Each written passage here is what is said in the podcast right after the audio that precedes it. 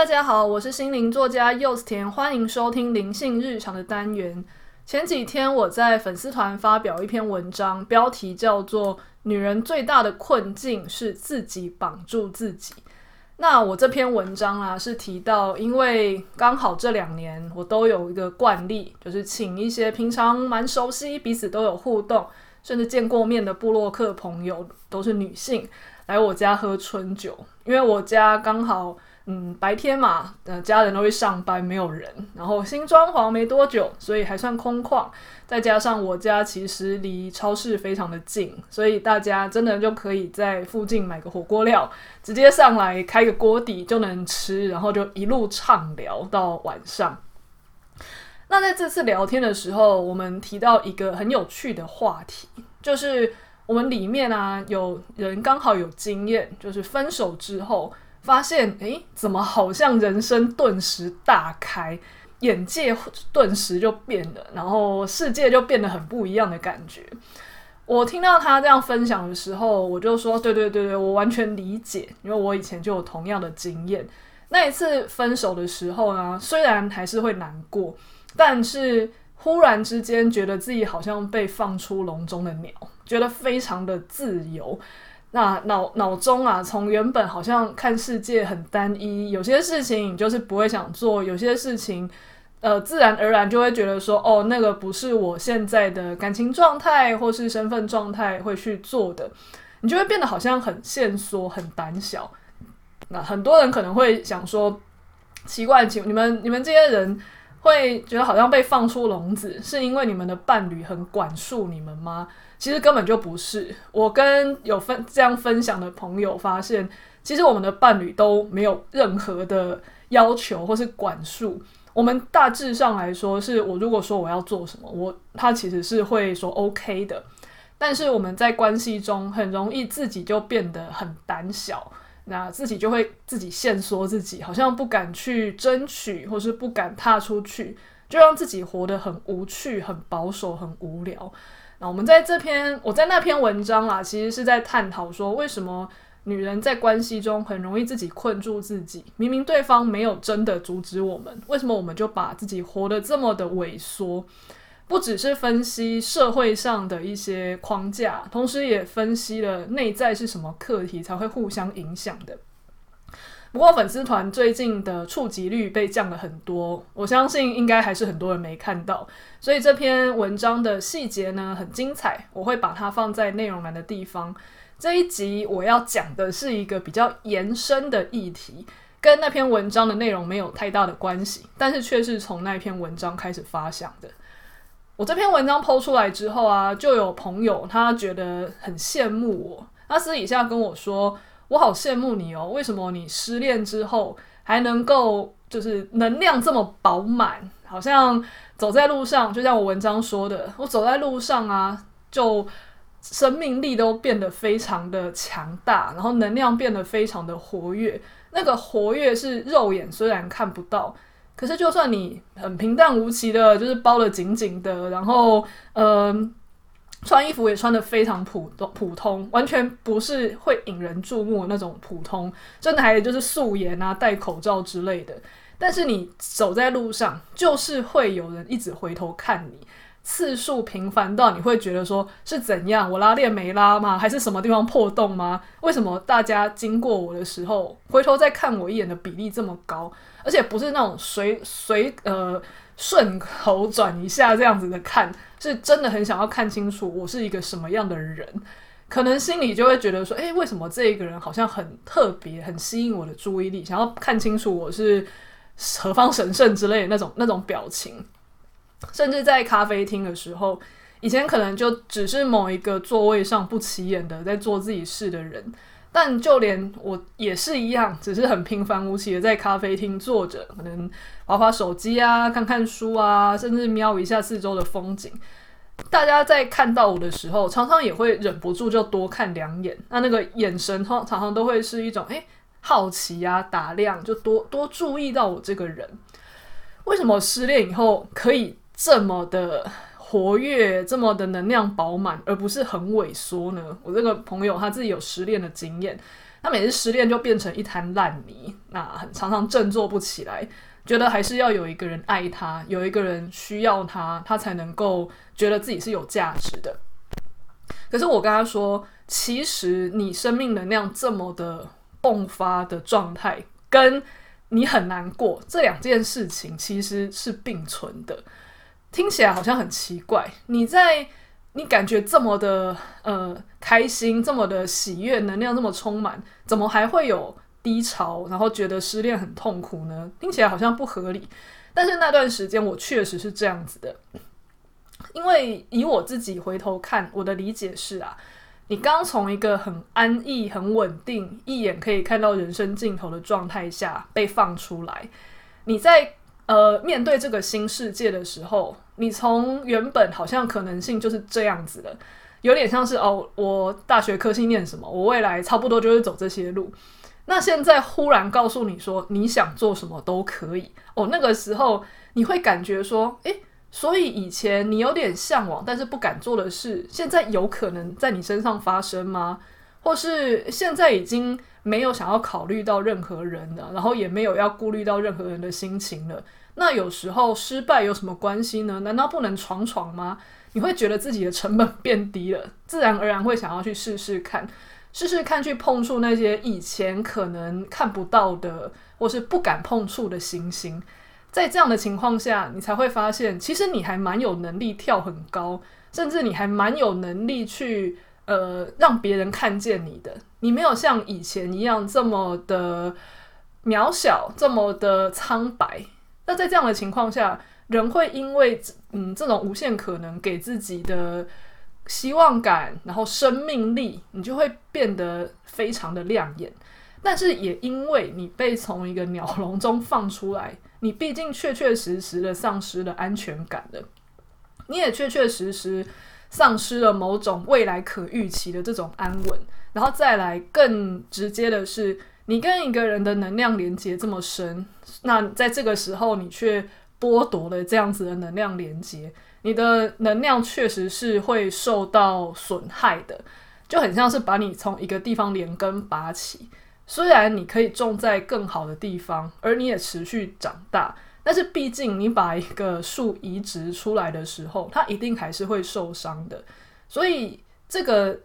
两者之间其实是一种周期性的切换。当我可能白天的时候，把这种生命力比较蓬勃的时候，你就会觉得说：“天哪，我觉得人生充满希望。我现在想去哪就去哪，我想干什么就干什么，不要再跟自己说，嗯，不要，好麻烦，或是诶，要不要等对方有空再一起去？不用，我现在就可以出发，我现在就可以计划，我也不用担心说，如果呃对方觉得我丢下他，或是我怎么没有跟他一起去。”会好像对他很抱歉，通通都不用，想怎么走就自己一个人上路。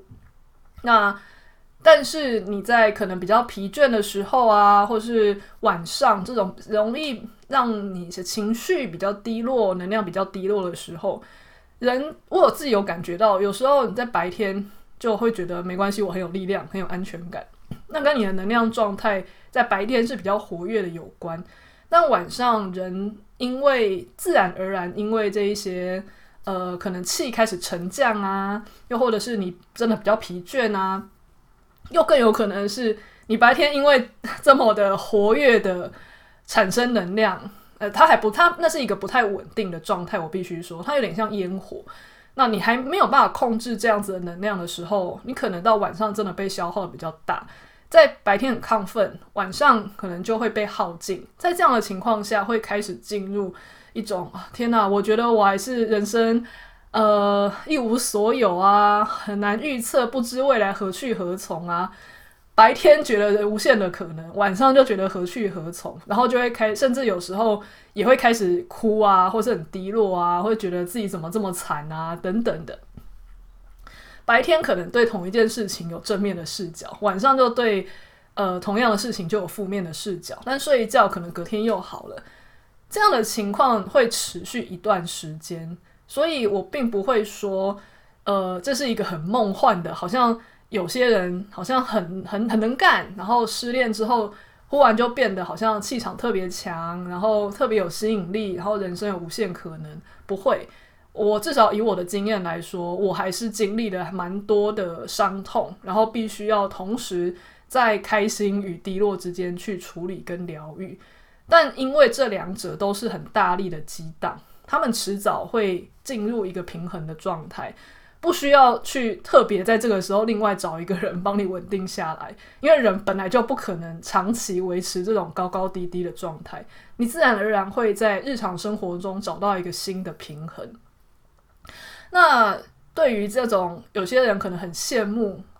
呃，失恋之后、分手之后重新找到一个高能量状态的人，我会很想要告诉他们说，其实啊，为什么在失恋后他完全没有体验到那种喜悦的高亢感，纯粹是那种趴在地上的低落？其实我们要先去看我们之前是谈一个什么样的关系。安逸跟自由，其实这两个渴望都藏在我们身上，只是大部分的人都在这两个极端值之中，这个光谱中找寻自己的呃安放点。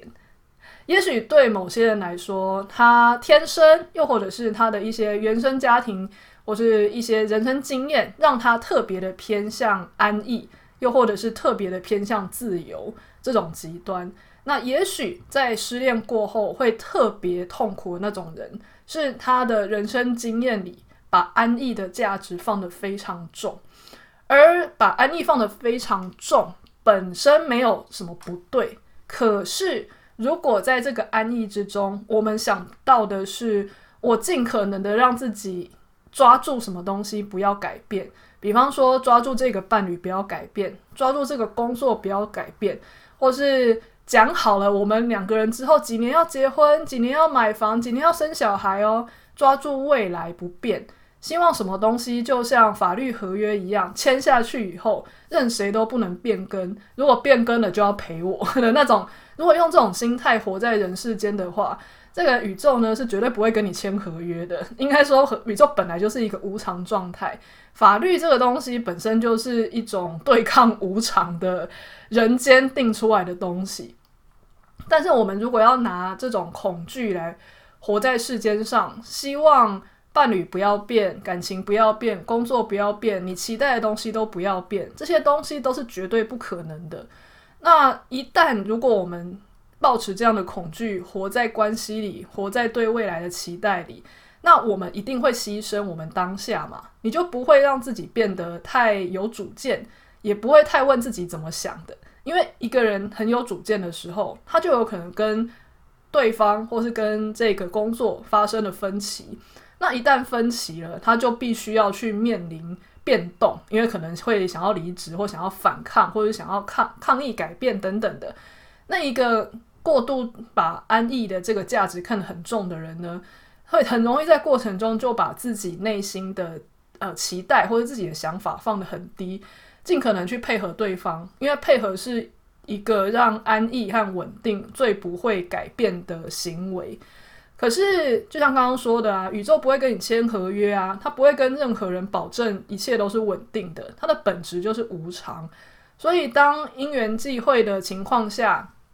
这个感情或是这个任何的对象生变之后呢，一个把安逸的价值放得非常高的人，自然就会获。遇到一个非常严重的剥夺，他不但失去了这个关系，他还因为在过程中已经放弃了自己，导致变成他一个人的时候，他根本不晓得该怎么做。在这样的情况下，他会非常的痛苦，那倒地不知道该怎么再爬起来，甚至很想要再更加的用力抓住什么，也许是下个对象，或是找另外一个新的重心来依附，都是非常有可能的。很多人会想要在失恋过后让自己过得更好，我会建议啦，呃，其实应该要回过头来看的是，我是不是一个把安逸这件事情的价值看得过度重的人？喜欢安逸没有不好，但是在光谱中间还是要取得一个比较平衡的位置，至少可以重视安逸，但是不要太过于放弃问自己想要什么，或是自己的意愿。在这样子的前提下，我们追求安逸才是一个比较真的保本的前提。一旦你有在问自己我在想什么，我需要什么，那就算呢，你最后还真的遇到这一些无常的事，把你恢复成又要重新开始的状态，你当然还是会痛苦。但是因为你没有失去自己，你等于没有真的赔本，所以你的痛苦程度不会到一蹶不振，甚至你也可以在这个过程中，因为知道自己要什么，所以呃，也许离开原本的这个对象或是这个工作等等的，你会发现它跟你真正想要的没有这么合，所以你多少还是会有一点庆幸，那也会保持着一种力量，慢慢的前进，慢慢的爬起来。这个是给。那一些对于呃失恋后啊，好像就很容易趴地站不起来的人，一个内在探索的小建议，去看看说我是不是可以在嗯关系中，或是在任何的连结之中，看看自己对于安逸的价值是不是过度的放大。那如果你现在关系还是顺利的，那你也还是可以检视一下。如果我在关系中还是常常去检视自己的意愿或是自己的想法的话，并不会让你放弃安逸，甚至有可能你会更加的在这个关系中是快乐的，因为你没有放弃太多自我嘛。虽然中间可能会有一些前期必须经历的摩擦啊，或是呃经历一些拉扯或调试，但反而会让你的安逸状态是一个动态平衡的安逸。那还是一个更健康的方向，不是吗？那第二个呢，就是给一些嗯还在关系中的人，那他觉得他其实也蛮向往自由的，跟刚刚的不一样哦。他呃心里其实对于自由的价值是看得很重的。比方说对我来说啦，虽然我也很喜欢安逸，但是自由这件事情来说，却是真的绝对不能够放下的这种。那有些这些这些人如果是单身，那就没没话说嘛。他的自由价值现在是一个最大的发展。这个建议我是要给很重重视自由，但是已经在关系中的人的小建议。就如同我在这篇文章分享的，其实我之前的状态，或是那个朋友在之前的感情状态下，伴侣其实都没有管束我们，但我们很容易给自己压力，告诉自己说。嗯，我要去配合伴侣，又或者是即使伴侣什么都没有说，或是这件事情跟伴侣的影响根本关系就不大，但是可能就会自己觉得说啊，没关系啦，我就还是维持原样就好了。我变动太多的话，不知道会怎么样影响到对方。举随便举例来说好了，假设我是自由工作者的状态，那今天呢，也许有一个人他跟我说，哦，你现在能不能？跟我们接一个新专案，那也许我可能会有三个月的时间在台湾的各个地方出差，或是甚至可能要出国之类的。以前我在职场的时候，我超级无敌喜欢出差，不管是国内还是国外，或是甚至非常梦想的外派。可是现在在自由工作的状态，我一样还是非常喜欢这种移动感跟新鲜感。但是如果我在一个关系里面有人这样邀请我的时候，我心里就会想说：啊，这样跑来跑去三个月，感情会不会生变啊？那又或者我如果变成一个完全就是投入到一个没有办法跟他有很多时间相处的新工作里面，他我会不会开始呃嫌弃他啊，或是觉得诶他好像不是很上进啊？或是我会不会到另外一个完全跟他不同频的生活圈，然后我会就会开始觉得。嗯，对原本的关系其实是很厌倦啊，等等的，你就会有开始有很多这种想象。那可能在这样的情况下，我就会拒绝说，诶，可能这个到处飞三个月，我可能不太行哦，能不能远距工作啊？又或者是呃，就算答应了，但是还是会想说，那我要尽可能在工作中还是很努力的维持关系，搞不好还会回去寻求对方的同意，说你会不会答应？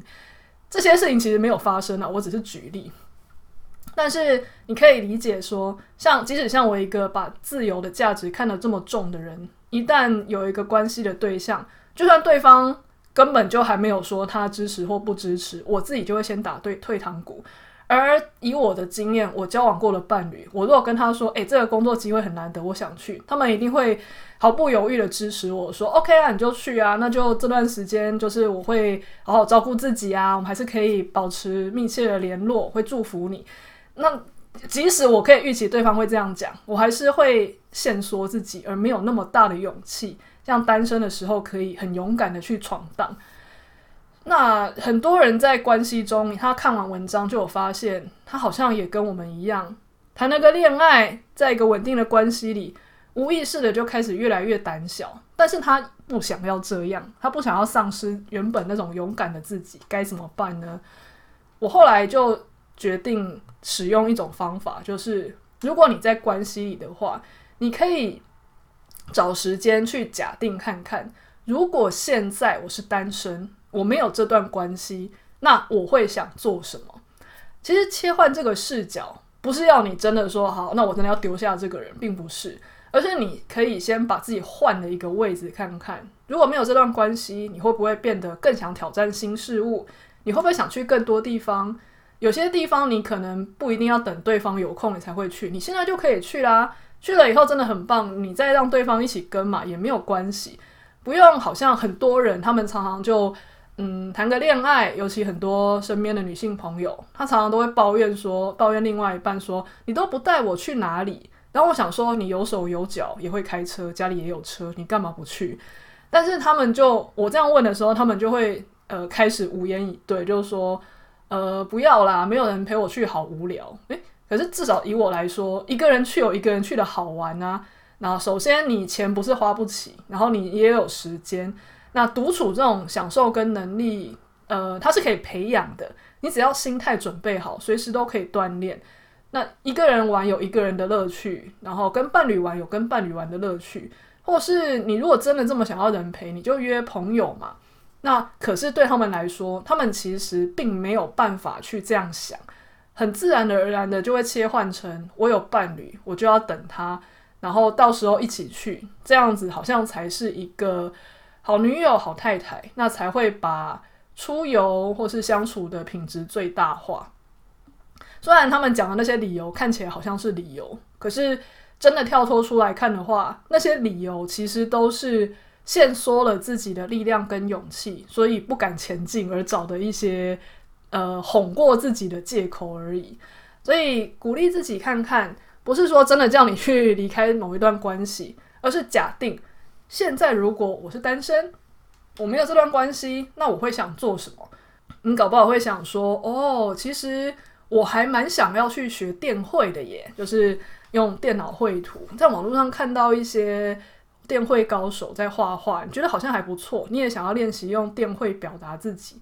其实学电绘，你可能网络课程就有了，或是你有一些课程是可以上的。但因为很安逸的在一段关系里面，你就会觉得哦，反正每天就是下班睡前之后聊天啊，那两个人的娱乐就是一起追追剧，一起聊天，然后一起散步去逛夜市，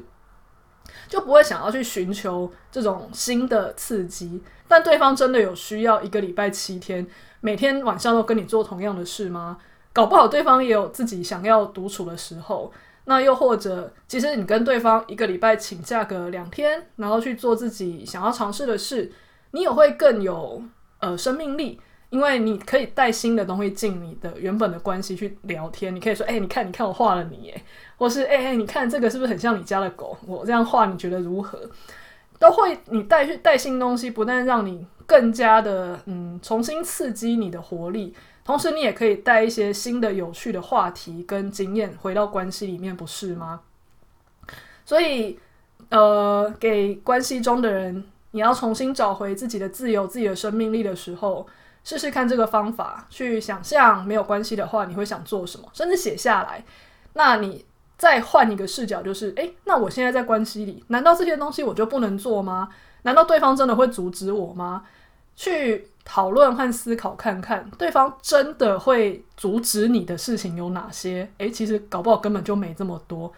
又或者是对方可能只有其中两种，比方说好了，呃，你想要去国外度假打工，两年都不回来，诶，对方可能真的就会有一点意见了嘛。毕竟真的太久了。那这种比较大的东西再说，那就要衡量说那件事情对你的重要性的程度，跟对方能够。呃，接受的程度取得一个平衡，但可能其中有八成对方都会都是一个可以讨论、可以安排，或是搞不好很支持你做的事，只是我们限缩自己很多而不敢前进。而我们常常都是无意识的把关系，或是把一个对安逸的价值当成是一个太强烈的借口，去阻止我们活出这一些生命力而已。好，那不知道今天这一集分享，大家有没有什么样的感想呢？这一集我一样还是会在粉丝团 po 文。那如果大家有任何意见，欢迎私讯我粉丝团，或者在那篇 po 文下面留言跟我说。我最近觉得非常有趣。我明明是粉丝团起家的，但是我现在 podcast 的流量已经快要追过那个 被降触及率的粉丝团了。所以大家如果平常呃只有看到听到我的 podcast 的话，记得可以不定时的回去看一下我的粉砖，或是干脆把我的粉砖设为最爱。我基本上不会在粉砖贴废话了，所以每一个呃出现在你涂鸦墙的文章，基本上含金量都很高，所以。允许我的文章在每一次抛出来的时候，都因为这个最爱的设定而来到你的涂鸦墙，是绝对值得的，好吗？OK，好，那今天就先到这里喽，谢谢大家，我们下次再见，拜拜。